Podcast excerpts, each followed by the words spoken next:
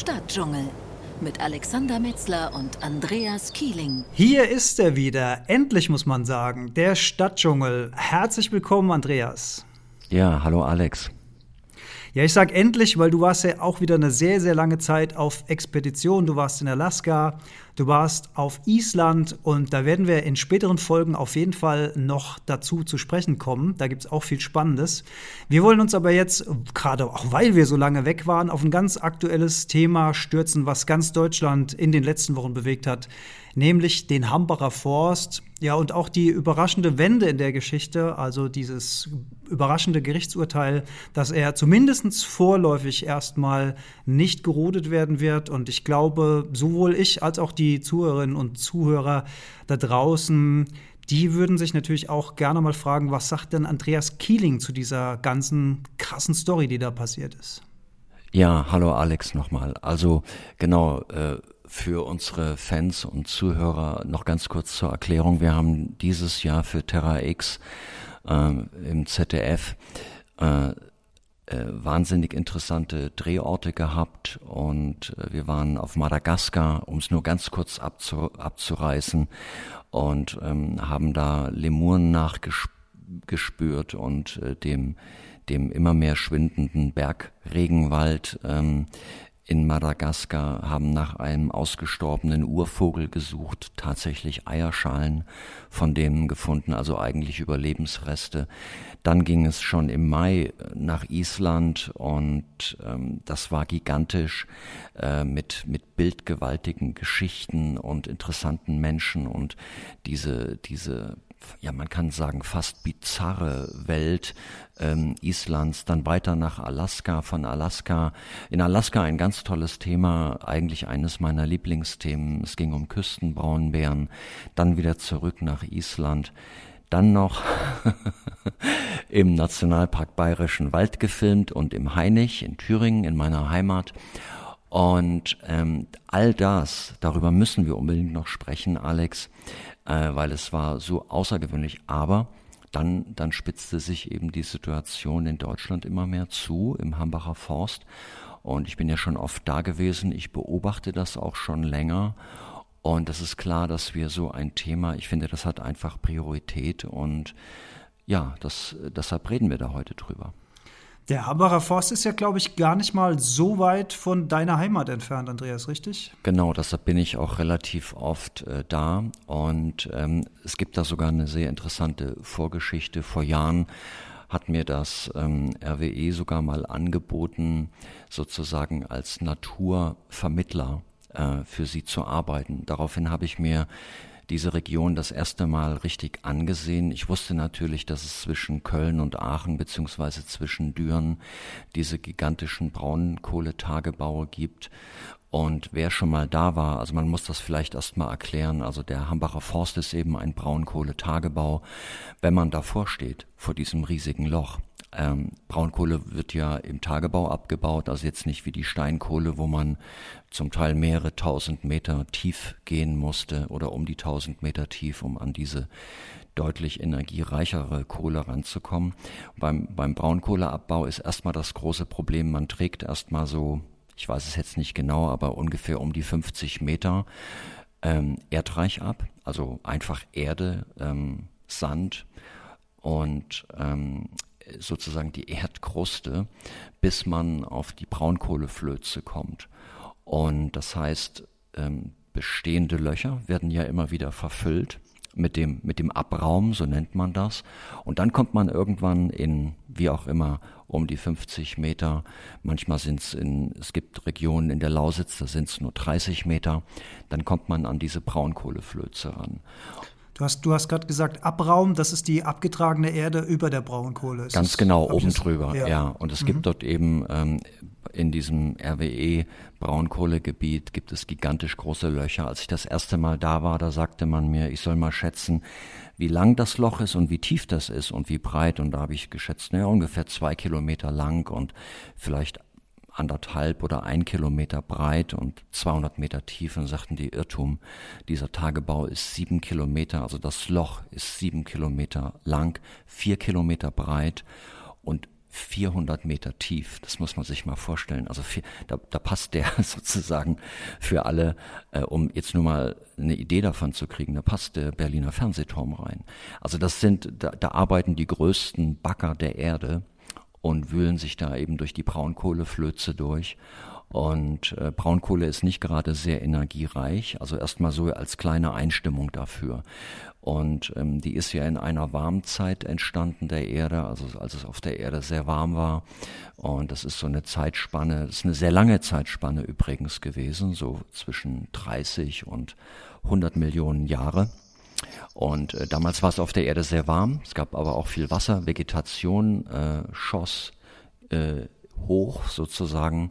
Und es war auch ein Gigantismus. Äh, die Luft hatte mehr Sauerstoff, deshalb waren auch so große Urtiere da. Es war ja auch die Zeit der Sauriere, äh, beziehungsweise diese Ära ging vor 60 Millionen Jahren zu Ende. Wie auch immer.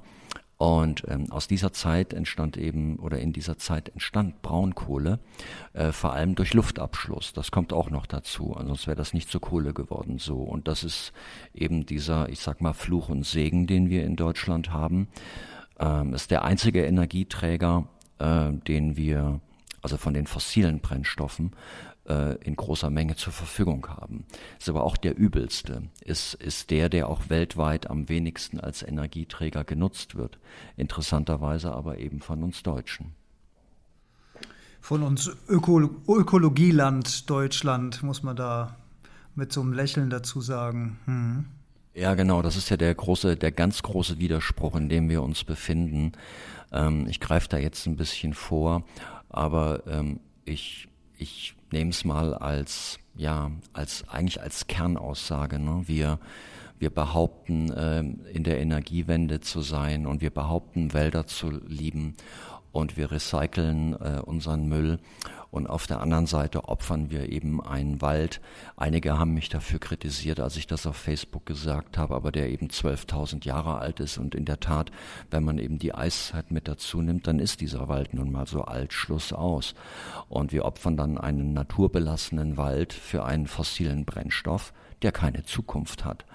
Und das, glaube ich, äh, geht den meisten Menschen in Deutschland einfach nicht in den Kopf und geht ihnen vor allem dann auch total gegen den Strich. Jetzt muss ich mal eine wahrscheinlich sehr naive Frage stellen. Du hast ja eben gesagt, ähm, dieser Abbau, also dieses Erdreich, wird wieder verfüllt. Äh, wie kann es denn, dann, denn dann überhaupt sein, dass da so ein riesiges Loch ist? Weil wenn ich doch irgendwo etwas grabe, oder sind diese Braunkohlevorkommen dann so riesig, dass dann äh, trotz der Erde, die dann wieder draufkommt, an anderer Stelle so ein Loch übrig bleibt? Oder wie, wie muss ich mir das vorstellen? Warum ist da so ein Riesenkrater, wenn doch alles wieder aufgefüllt wird. Ja, du musst dir das so vorstellen, dass natürlich, wenn die Braunkohle selber, wenn diese Flöze dann erreicht sind in einer bestimmten Tiefe und dann ausgebeutet werden, entsteht natürlich bei der Verbrennung äh, von Braunkohle in den Kraftwerken sehr viel schwefelhaltige Asche und diese Asche muss natürlich wegtransportiert werden. Also ich kann nur jedem raten, sich das mal anzugucken. Das ist ja fast eine eigene Welt, äh, diese Braunkohletagebau und die haben ihre eigenen Eisenbahnlinien. Wie gesagt, die Kraftwerke sieht man von Weitem. Wer mal Lust hat, sich die Sophienhöhe anzugucken, das Ganze, das ist ja ein großer Berg, den kann man von Köln aus sehen äh, in, ja, in westliche Richtung eigentlich von Köln aus. Und da sieht man eben, äh, sag mal, wo kommt denn der Berg daher? Es ist ja und alles so grün. Das sind eben sogenannte äh, renaturierte oder ja, kann man sagen, renaturierte Flächen, also wo die Braunkohle durchgegangen ist. Und, und wie gesagt, also man macht ein großes Loch und fährt eben aus diesem Loch den Abraum und auch die Asche, die dann später bei der Braunkohle ver Verbrennung äh, entsteht, die fährt man eben in das nächste Loch, also das Loch, was man, was man vorher ausgebeutet hat. Und so wandert dieser Braunkohletagebau immer weiter. Beziehungsweise es ist nicht von einem Loch zum nächsten, aber man, man baggert sozusagen, das ist wie die kleine Raupe Nimmersatt, die sich in irgendwas reinfrisst. Und ähm, also vorne wird weggefressen und hinten werden die Exkremente, also der Abraum, wieder angelagert. Und so wandert dieser äh, Braunkohletagebau wie ein riesiges Geschwür durch die, äh, durch die westdeutsche, also durch, durch das Rheinland, ja. Und im, der WDR hat ja oft drüber berichtet, auch in den letzten Jahren, da werden Autobahnen umgelegt, da werden Autobahnen gesperrt, wenn diese Riesenbagger, die auf Ketten laufen, diese, diese Schaufelbagger äh, irgendwo hinbewegt werden. Die, die, A, die A1 ist, äh, die, Entschuldigung, die A4, die Autobahn Köln, Aachen ist um, umgelegt worden. Also ähm, man, man hat Flüsse ähm, einfach abgeschnitten und hat sie umgelegt, ähm, weil diese Flüsse eben durch Braunkohleabbaugebiete gehen. Man hat Dörfer komplett ähm, ähm, weggeräumt. Also man hat die Menschen ausgesiedelt, einige wurden gut bezahlt. Äh, vor allem Landwirte haben sich da zum Teil eine goldene Nase dran verdient, aber äh, man hat natürlich auch soziale Strukturen zerstört. Also Menschen, die da groß gewachsen sind, die das als Heimat bezeichnet haben. Ähm, Kirchen wurden weggeräumt und, und, und. Aber sozusagen Energiegewinnung, äh, das war dann mein, letztendlich war das meine Essenz aus dem Ganzen. Energiegewinnung in Deutschland kennt keine Gnade und äh, geht einfach, hat Priorität und geht durch alles durch. Und da bleibt auch ähm, ja die Natur sowieso, aber auch der Mensch, der bleibt dabei auf der Strecke. Und das hat mich damals schon so erschrocken und das habe ich auch gesagt, ich mache da nicht mit als Mittler sozusagen zwischen äh, so einem Energiegiganten und äh, der Bevölkerung. Ja. Und die Bevölkerung ist generell sehr, sehr kritisch eingestellt. Natürlich arbeiten sehr viele äh, für das RWE immer noch, aber selbst da müsste langsam eben ein Umdenken stattfinden, auch von Seiten des RWE, dass die sagen, hey, ich glaube, es sind so um die 7000 Arbeitsplätze, aber Braunkohle läuft aus, also müssen wir gucken, wie wir unsere Mitarbeiter in den nächsten Jahren oder Jahrzehnten in regenerativen Energien unterbringen, also Arbeitsplätzen. Hm. Jetzt ist ja heute nur noch 200 Hektar, glaube ich, Hambacher Forst übrig. Es war ja ein sehr, sehr, sehr viel größeres ja. Waldgebiet ja, es waren, vor einigen Jahren. Genau, es waren irgendwie äh, um die circa 4000 Hektar, also 4000 Hektar sind 40 Quadratkilometer, das ist eine relativ große Fläche. Ähm, ein Hek äh, 100 Hektar sind ein Quadratkilometer, also es stehen praktisch noch zwei, Kilo, zwei Quadratkilometer an Wald. Das Entscheidende ist ja bei diesem Wald, wenn das Ganze sich da um, ich sag mal, um eine Kulturbrache halt handeln würde, diese Landschaft, ja, oder um Rübenacker oder sonst was oder einfach Feldlandschaft, dann wäre wahrscheinlich sogar der Widerstand der Bevölkerung und ganz Deutschlands, der wäre nicht so groß gewesen. Man hätte das nicht so beachtet. Aber eben die Tatsache, es ist auch kein Wirtschaftswald, der da steht, sondern es ist eben ein naturbelassener Wald, ein Mischwald, ähm, der natürlich gewachsen ist und in dem auch lange keine Forstwirtschaft mehr betrieben wurde, einfach weil man wusste oder annahm, dass der Wald irgendwann komplett weg ist. Und weil das eben so ist, ähm, hat sich in diesem Wald, den man da sind keine Spritzmittel reingegangen und ähm, da hat man, wie gesagt, ähm, keine Insektizide und, und, und Herbizide benutzt, die man sonst ja noch in der Forstwirtschaft benutzt. Und ähm, da hat sich eben eine Tier- und Pflanzenwelt etabliert, die sehr außergewöhnlich ist. Man kann das so ein bisschen vergleichen, weißt du, wie mit dem ehemaligen Grenzstreifen, der Ost und ja. West getrennt hat, die DDR und die BRD. Das war ja auch so ein No Man's Land, wo äh, sehr viele, erstaunlich viele äh, seltene, zum Teil vom Aussterben bedrohte Tier- und Pflanzenarten vorkamen, weil dort eben keine Forst- und Landwirtschaft betrieben wurde. Und die Frage, die ich mir halt jetzt gestellt habe, ob dieser 200 Hektar kam der Widerstand zu spät? Hätte man nicht schon früher, ich glaube ja auch, jetzt haben wir ja, glaube ich, Schwarz als Landesregierung dort oder ist da auch eine Koalition? Ich weiß es gar nicht genau. Und vorher war doch Rot-Grün.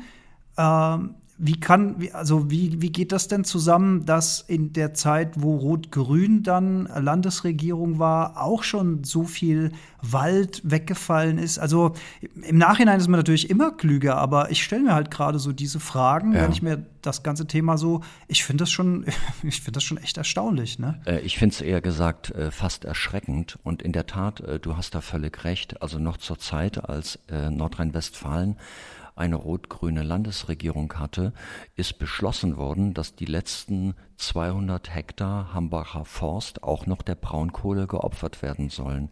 Also eigentlich, wo man sagt jetzt, naja, die SPD und die Grünen sind ja eher immer umweltfreundlich, ne?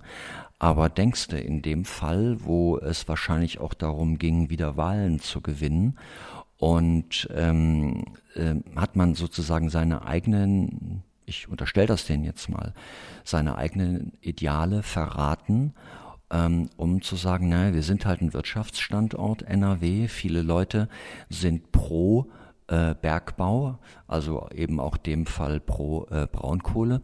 Es gab, es gab, bevor das richtig losging mit dem Hambacher Forst jetzt, also dieses Jahr, gab es so eine Umfrage im WDR Fernsehen und das war ganz interessant. Ähm, da haben sich erstaunlich viele, ähm, überwiegend Menschen aus NRW natürlich, noch für die Braunkohle entschieden und, und haben gesagt, also das, was da die Besetzer machen, das ist ja Unrecht und das ist ja Hausfriedensbruch und äh, die schönen Arbeitsplätze da und so weiter. Äh, langsam, das kippte dann auch bei denen. Aber am Anfang, das merkte man und das wusste damals wahrscheinlich auch die SPD und die Grünen, ähm, ist die Stimmung eher pro Braunkohle und da hat man sozusagen seine Fahnen leider in den Wind äh, ja, gehangen und hat seine, seine Idealen verraten. Und, mhm. und das war die Grundlage, Entschuldigung, um das noch zu Ende zu bringen, und das war eben die Grundlage, um, um jetzt auch diesen, ja, diesen Einschlag oder die Rodung des Restwaldes, nennen wir es mal so, äh, dieses Jahr ähm, zu vollziehen. Und dann kam der Widerstand der Bevölkerung. Übrigens, wer glaubt, dass es einen Widerstand gegen die Braunkohle bei den Anreihern in diesem Gebiet erst äh, seit diesem Jahr gibt oder seit zwei Jahren, äh, der irrt sich. Also es gab immer schon Umweltaktivisten, die haben sich schon vor fünf Jahren, als klar war, da soll noch mehr Wald gerodet werden, in die Erde eingegraben, haben da ausgeharrt, haben sozusagen der Polizei und der Räumung äh, getrotzt, haben Baumhäuser gebaut.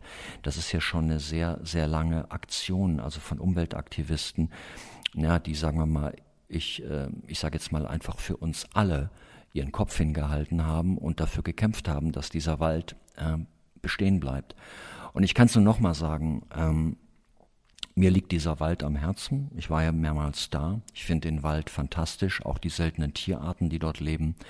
Äh, in erster Linie sind es eben Fledermäuse, die dort äh, recht äh, selten sind und ein paar Waldmäuse, die dort vorkommen, also so Haselmäuse, das sind allerdings Bilche und einige seltene Singvogelarten. Aber ich fand, ich fand ja auch, und wir hatten uns ja auch schon darüber unterhalten, Alex, dass dieser Symbolcharakter, ne, äh, das, also der Hambacher Forst ist zum Symbol geworden für Widerstand und eben auch, ich sag mal ja, für Einlenken äh, von Konzernen und wo es eben darum geht, ähm, eine Energiewende wirklich zu vollziehen und nicht noch diesen Irrsinn zu betreiben und eben diesen intakten ich sage jetzt nochmal, intakten, naturbelassenen Wald abzuholzen. Na gut, du sagst Einlenken von, von Unternehmen und Industrien, das war ja in dem Fall gerade nicht der Fall. Es wurde ja nicht eingelenkt, sondern es, es wurde ja versucht mit Tatsachen sozusagen, ja. Und das finde ich, das ganz Krasse an der Geschichte finde ich ja, jetzt mal rein aus, aus Marketingperspektive, ich bin ja im Marketing unterwegs und ich habe mir, bevor dieses äh, Gerichtsurteil am Ende kam, habe ich für mich schon so überlegt, mein lieber Schwan, also wenn ich da Berater wäre und, und würde sehen, dass ein Konzern bei der Bevölkerung ähm, im Bewusstsein jetzt hier irgendwie äh, Polizeimacht auf, auflaufen lässt, um mit Schlagstöcken und so weiter äh, Demonstranten, die sich da im Wald verschanzt haben, da rauszuholen.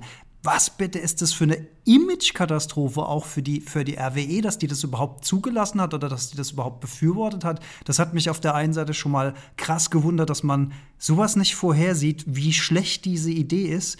Und ich habe ich hab mir auch ein bisschen Gedanken gemacht ähm, um die Polizisten, die zu so einem zu so einem Einsatz gerufen werden. Also wir wissen ja, lieber Andreas, du wirst mir zustimmen, es gibt ja immer bei allen Gruppierungen gibt's gute Leute und es gibt Vollidioten. Das, das gilt einfach für alle. Das gilt für Jäger, das gilt für Landwirte, das gilt für Tierfilmer, das gilt für Designer, das gilt für Aktivisten und das gilt auch für Polizisten.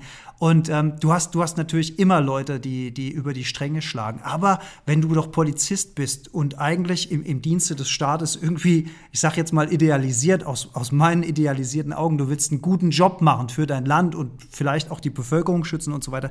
Du wirst jetzt zu so, einem, zu so einem Einsatz einberufen und sollst du jetzt Umweltaktivisten, die eigentlich Bäume schützen wollen, sollst du da jetzt mit dem Knüppel vom Baum holen, sage ich mal. Was ist es denn bitte für eine Scheiße, die da passiert? Meine Güte, ja. Und du hast, du hast völlig recht, wenn du sagst, mit diesem Symbolcharakter. Es ist wirklich, und so empfinde ich das eben auch, es ist irgendwie so ein moralischer Sieg. Wir brauchen ja nicht über das Recht zu sprechen. So, sofern ich informiert bin, ist das ja alles Grund und Boden von der RWE. Und bevor dieses letzte Urteil kam, war ja auch rechtlich klar, dass dieser Wald gerodet werden darf und dass im Prinzip die Aktivisten rein rechtlich gesehen auf diesem Grund und Boden nichts verloren haben, weil es ja, glaube ich, dann auch Hausfriedensbruch ist oder so, weil es ja Gelände ist vom RWE. Rechtlich gesehen. Moralisch, moralisch gesehen ist es natürlich, und, und da bin ich völlig bei dir, und deswegen habe ich mich auch so gefreut, als ich diese Nachricht gelesen habe. Kein, wir wollen diesen Weg einfach nicht mehr. Und ich glaube, es werden immer mehr Menschen in der Bevölkerung, die dafür auch Sorge tragen, denen es eben nicht mehr egal ist, wie das weitergeführt wird und die sich dagegen aufbäumen. Und deswegen war das jetzt im, im, im, im, Mikroblick auf dieses kleine Thema, ich, kleine Thema in, in Anführungszeichen, weil wir eben ja nur von 200 Hektar Wald sprechen, war das eben so ein krasser Symbolcharakter, als da diese Wende kam. Mhm. Absolut. Und ähm, ich kann das eigentlich, gut, ich kann jetzt nicht für Großkonzerne sprechen, aber ich kann dir aus meiner Sicht nur eins sagen und, und unseren Fans auch, unseren Zuhörern, diese Großkonzerne und speziell Energiekonzerne, die strotzen vor Arroganz und glauben, und wahrscheinlich ist es auch so, sie sind die mächtigsten äh, Menschen oder Konzerne äh, dieses Landes und zum Teil sind sie es ja auch. Das sieht man ja auch bei anderen Konzerten, wenn es darum geht, Interessen durchzusetzen. Ich will jetzt keine Namen nennen, aber Autokonzerne, die belügen ähm, die Bevölkerung, die belügen letztendlich ja auch die Politik und machen es wissentlich, ja, und sagen, das ist alles ganz sauber und ganz toll und Euro, wie auch immer, äh, sechs Stufe unsere Dieselautos, ja, weil sie wissen, die Strafe, die sie zumindest in Deutschland erwartet, ist eigentlich eine sehr geringe. Und die Politik kann nicht ohne ohne diesen Großkonzern. Also der Staat kann nicht ohne den. Und genauso ist es natürlich mit den Energiekonzernen. Also ich glaube, vielen Menschen ähm, ist immer noch nicht bewusst, welche Macht eigentlich auch diese Konzerne haben und das Einlenken. Ähm, ich kann mir vorstellen, da haben auch die, die Leitungen haben, sind da heiß gelaufen.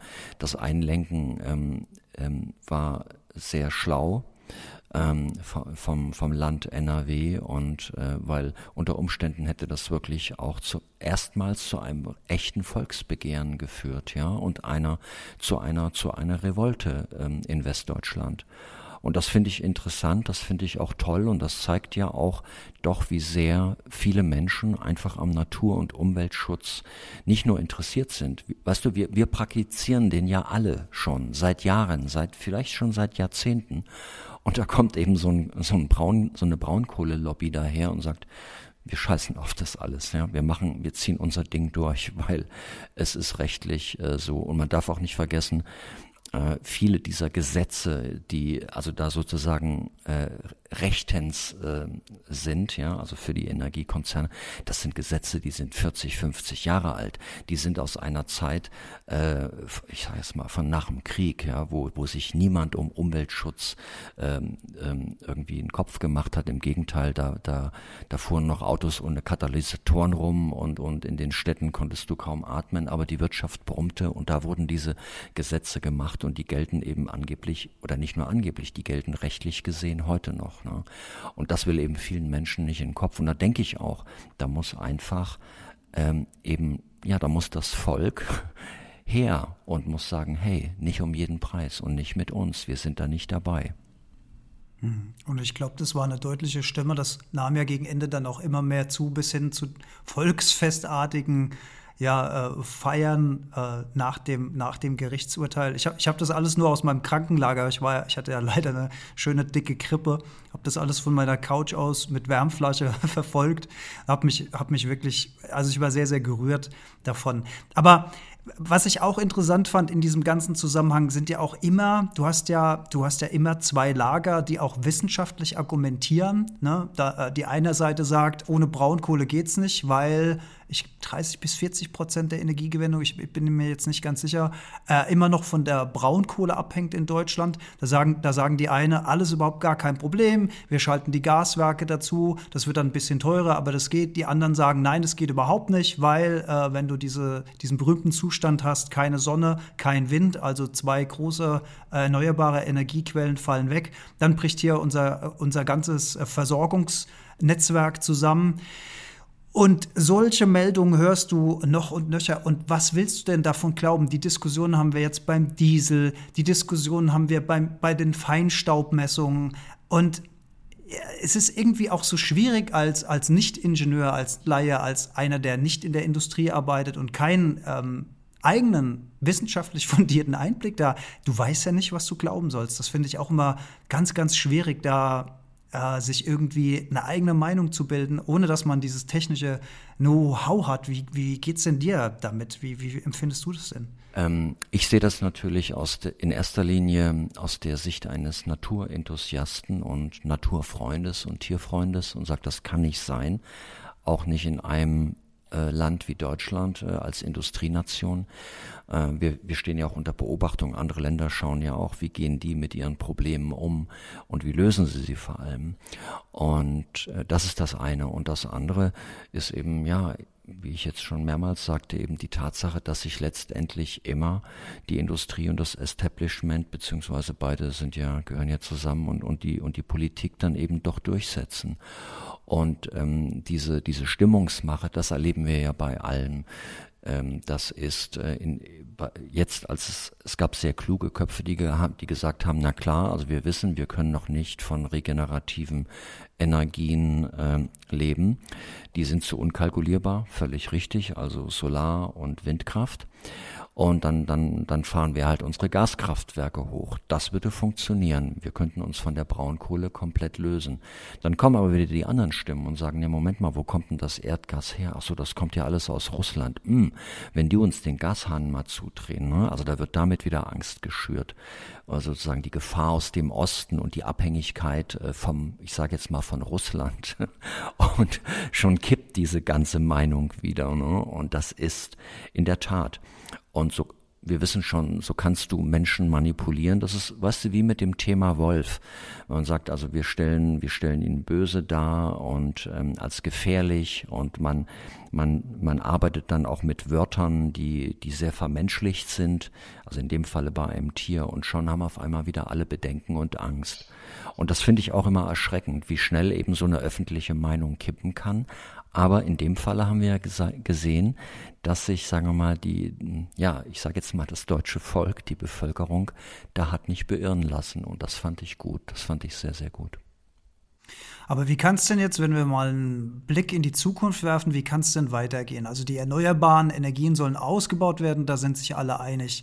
Äh, wo sich die Leute schon wieder nicht einig sind, sind die ganzen Stromtrassen, die ja offensichtlich nötig sind, um Strom von den Windkraftwerken äh, im Norden auch bis runter in den südlichsten Zipfel zu kriegen. Und überall, wo dann äh, Transferleitungen gebaut werden sollen, da schreien ja dann alle auch lokale Gruppen dann, ja, alles fein und gut, aber, aber hier nicht.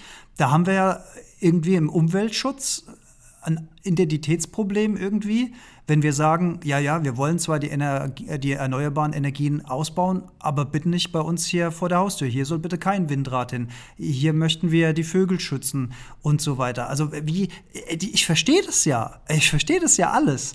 Aber wie soll denn dann die Lösung aussehen? Also wie hätten wir es denn dann gerne, wir Deutschen? Hm. Ja, du glaubst gar nicht, seitdem ich mich eben mit diesem Thema intensiv beschäftige und vor allem auch in der Öffentlichkeit äh, darüber Stellung beziehe, äh, wie viele Anfragen wir kriegen, also eigentlich wöchentlich mehrere von großen Initiativen, auch Bürgerinitiativen, wo es immer um dasselbe geht, nämlich ähm, äh, bei uns ist ein Windpark ge geplant, in der Regel, in der Regel sind es eben Windparks und äh, die man eben da nicht haben will, aus sehr unterschiedlichen Gründen. Das geht so weit natürlich, ich, also ich ehrlich gesagt möchte auch kein Windrad hier direkt äh, in der Eifel äh, vor meinem, vor meinem Haus haben. Ne? Aber letztendlich müssen wir uns halt entscheiden.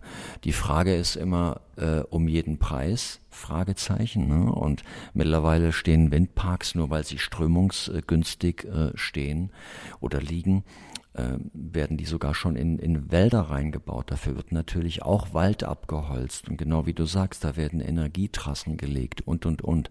Das ist ein riesiges, komplexes Thema, ähm, wo ich nur immer sagen kann, ja, nicht um jeden Preis. Und äh, natürlich brauchen wir alternative Energien und da sind wir auch auf dem richtigen Weg. Aber äh, es gibt natürlich auch hunderte von Studien, gerade von technischen Universitäten und, und genug Papers, wo, wo sagt, hey, wir kommen ohne, ohne diesen großen äh, Energieträgern, äh, kommen wir eben nicht aus. Wir können es nicht nur auf, ähm, auf, auf regenerative Energien beschränken. Und da ist wahrscheinlich, wahrscheinlich momentan äh, Erdgas äh, die beste Lösung und auch die sauberste, also die sauberere weil ja äh, deutlich wenig, äh, CO, weniger CO2 ausgestoßen wird. Da muss ich gestehen, kenne ich mich jetzt gar nicht aus. Wenn ich jetzt an russisches Gas denke, habe ich überhaupt keine Idee, wie Gas in Russland produziert wird und dann über Pipelines wird die ja dann transportiert, richtig?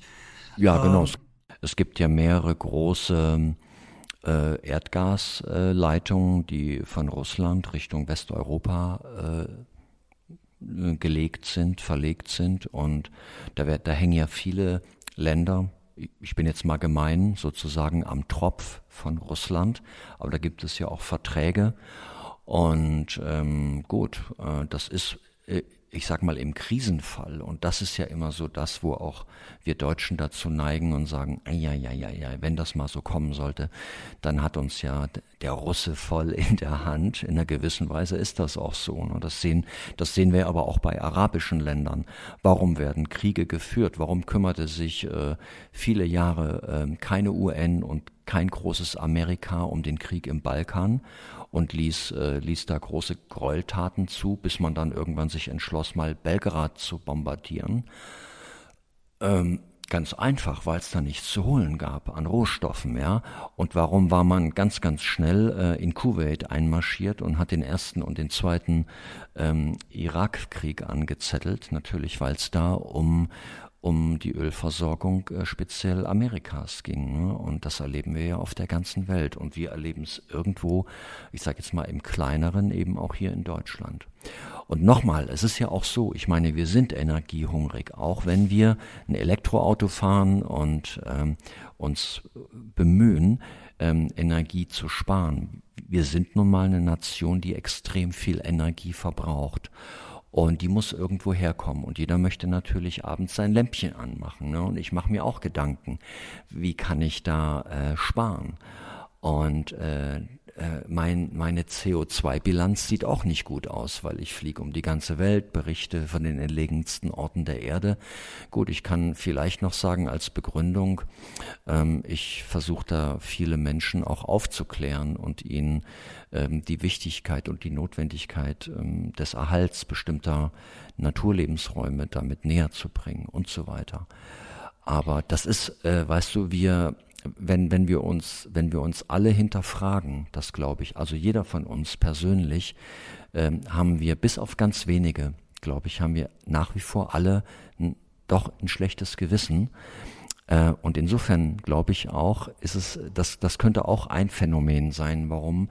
Weil wir alle so ein bisschen so ein schlechtes Gewissen haben, mich, wie gesagt, eingeschlossen, dass wir uns eben so vehement für den Erhalt äh, von Naturlandschaften jetzt einsetzen. Und das ist einfach, das ist ja auch der richtige Weg.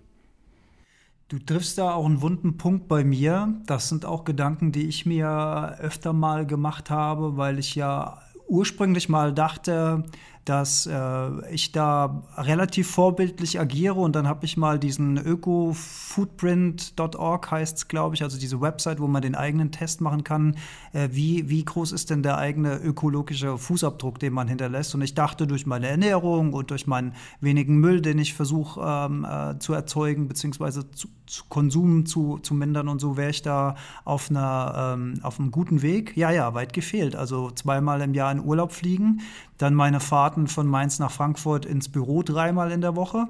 Und schwuppdiwupp waren wir auch bei äh, drei Erden pro Jahr. Wir haben das Thema schon in, in anderen Stadtdschungel. Ja, ja, ja, ja, genau. 3,5 ist ja der deutsche Durchschnitt. Und ich bin gerade mal, und, und das sind vor allen Dingen die Flüge. Vor allen Dingen sind es die, die Flüge.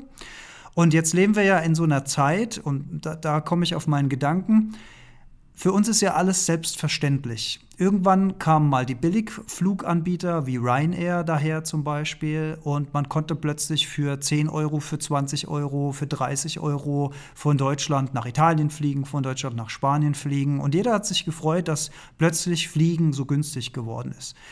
Aber zu was für einem Preis eigentlich? Was ist denn der wirkliche Preis, den wir für so einen Flug bezahlen?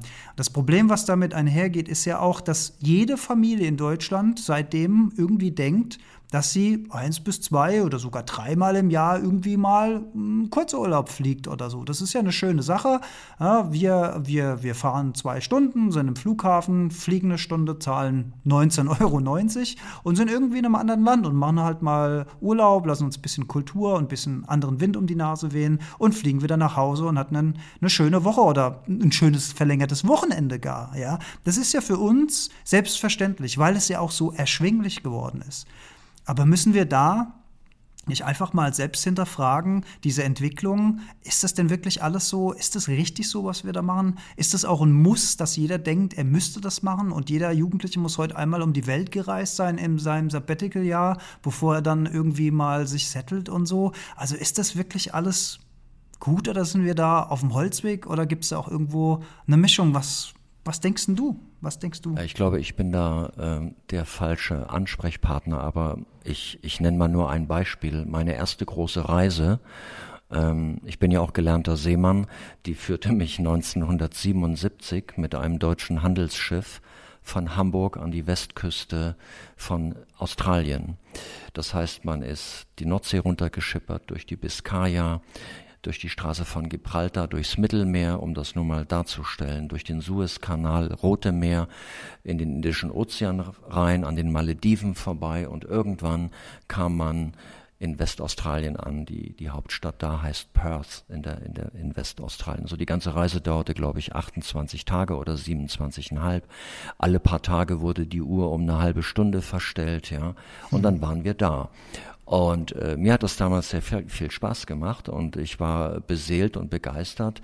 Äh, ich habe damals auch noch nicht darüber nachgedacht, dass dieses Schiff ungehindert ähm, ähm, schweres Heizöl also äh, so, so eine Art fast wie ein Rohöl einfach rausbläst in diesen, das, das war eine, ein sehr altes äh, Schiff und hatte riesige Verbrennungsmotoren drin, also noch keine Turbinen. Und ähm, irgendwann kamen wir da an und ich weiß, damals wollten dann einige Sailor, also Matrosen, von da aussteigen und wollten zurück nach Deutschland. Und da hieß es damals noch, also 1977, okay, ihr könnt das machen, aber ein Flug kostet ähm, 4000 D-Mark. So, das waren damals äh, ungefähr drei Monatsgehälter. Also wenn man das nur mal im Verhältnis sieht, ne? drei Monatsgehälter von einem gut verdienten Seemann, um von Deutschland, äh, um von Australien zurück nach Deutschland zu fliegen. Und wir wissen ja alle, was das heute kostet. Und ähm, da hat sich eben sehr, sehr viel verändert, sehr, sehr viel. Und ähm, ich glaube, was ich einfach glaube, ist, ähm, es liegt in dem Wesen von, von uns Menschen, diese, diese Maßlosigkeit, die wir haben. Das ist in unseren Genen, ich weiß, der ein oder andere wird jetzt drüber lachen, aber das ist in unseren Genen einfach verankert.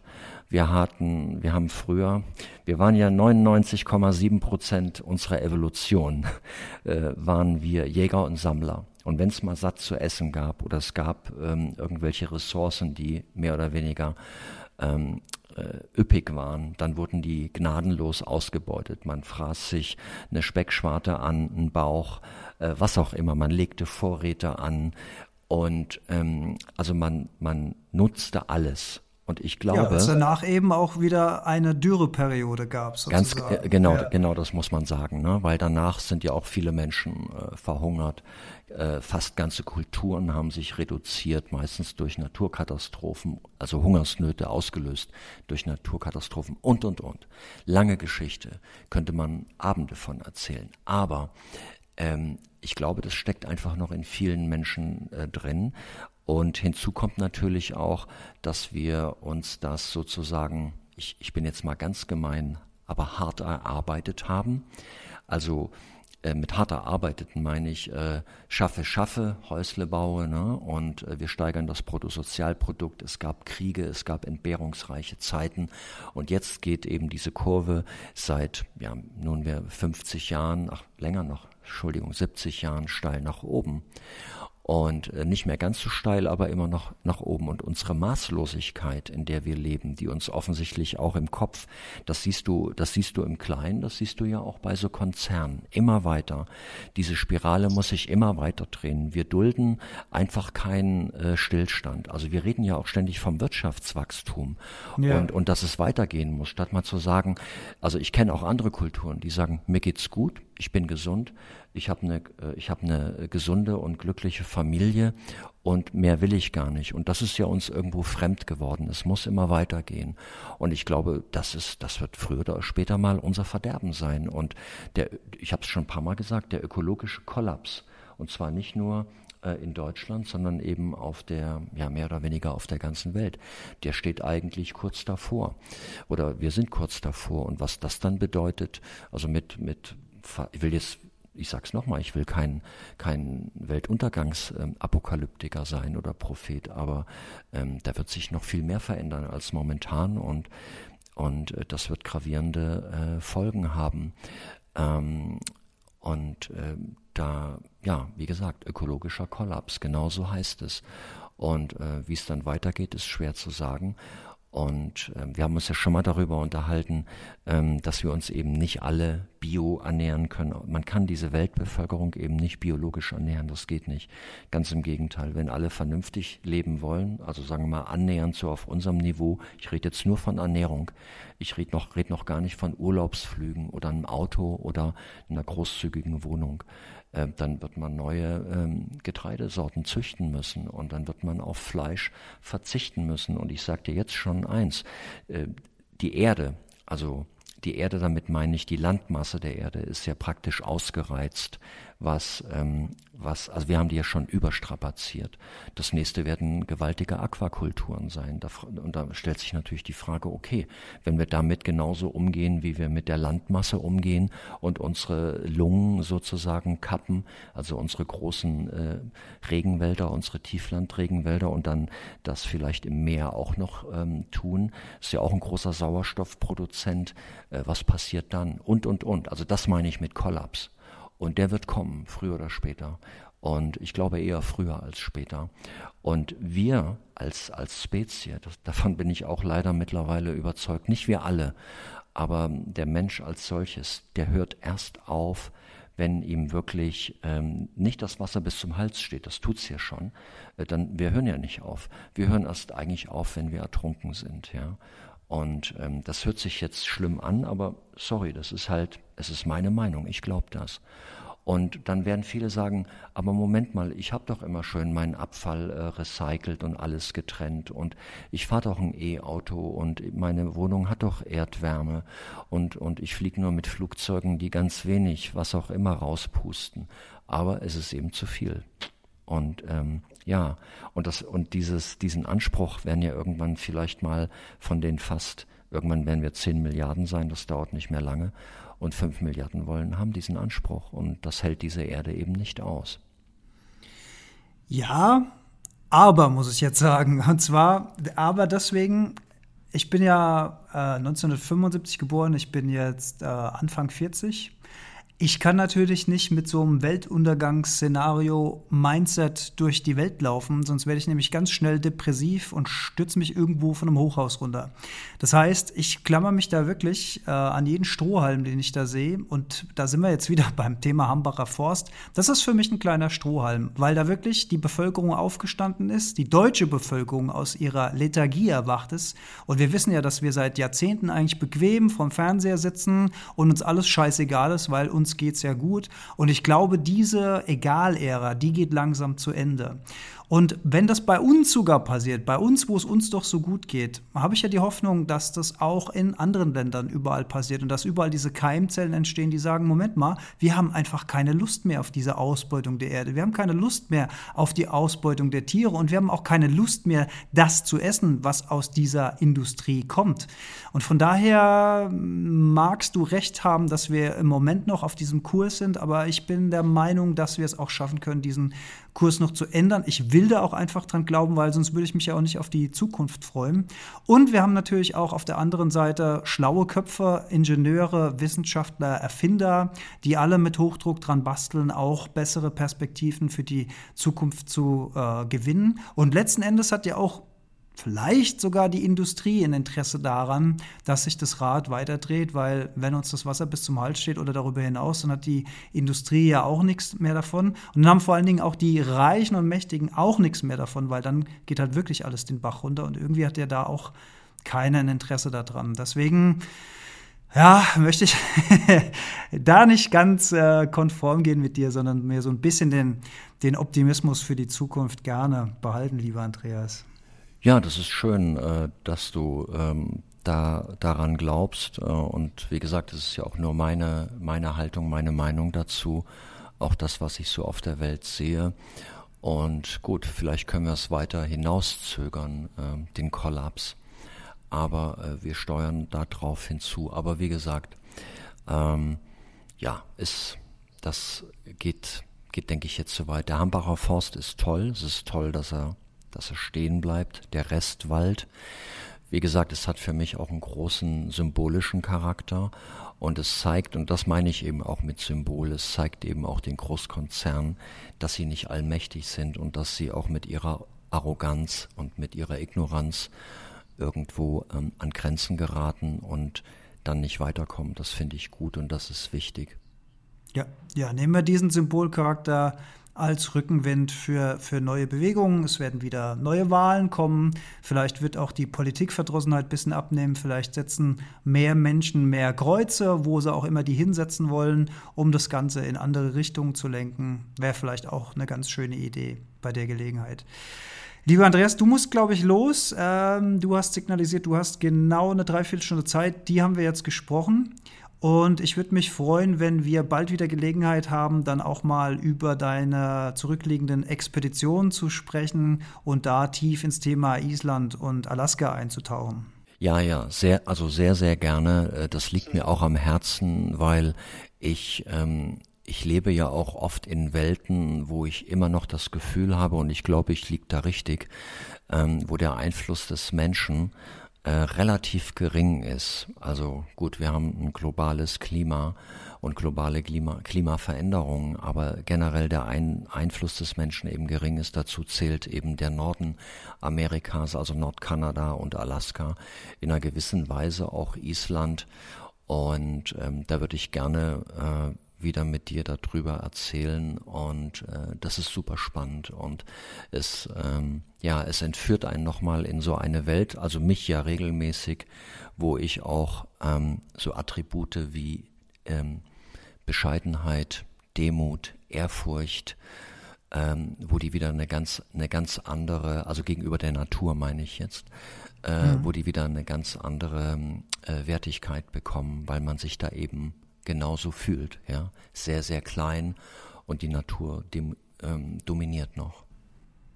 Da würde ich mich sehr, sehr drauf freuen, vor allen Dingen auch vor die, vor, für, auf die Bilder, die dann vom geistigen Auge entstehen, wenn man sich mal wieder so eine Landschaft vorstellen kann, die völlig naturbelassen ist und die rau ist und die roh ist und die uns Ehrfurcht bietet sozusagen. Lieber Andreas, vielen Dank für deine Zeit. Bis ganz bald. Lass uns nicht so lange warten. Viele Grüße in die Eifel. Tschö, Andreas. Tschö, Alex. Stadtdschungel